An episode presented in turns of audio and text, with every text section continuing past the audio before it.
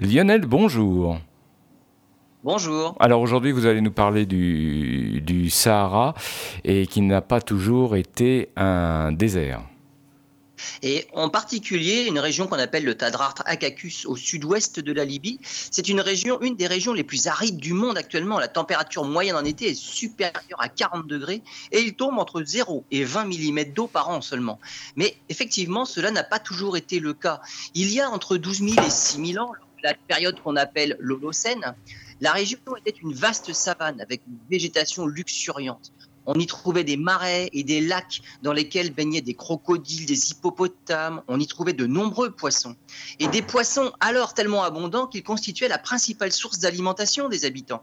L'analyse de nombreux fossiles de la région qui datent de 10 200 à 4 650 ans montre que 80% des restes d'animaux trouvés appartiennent à des poissons d'eau douce et des silures.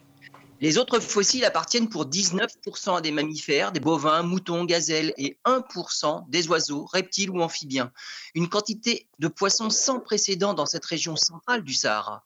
Mais alors que les arêtes de poissons représentent 90% des restes que l'on date entre 10 200 et 8 000 ans, cette proportion tombe à seulement 40% entre 5 900 et 4 650 ans. Les habitants sont contraints à changer de mode de vie en se tournant vers l'élevage à cause de l'assèchement de la région qui commence il y a 8000 ans.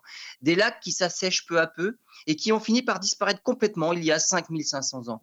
La région du Tadra Fakakus est également connue pour ses peintures rupestres qui elles aussi témoignent de l'environnement à l'époque avec des éléphants, des girafes, des autruches ou même des chevaux.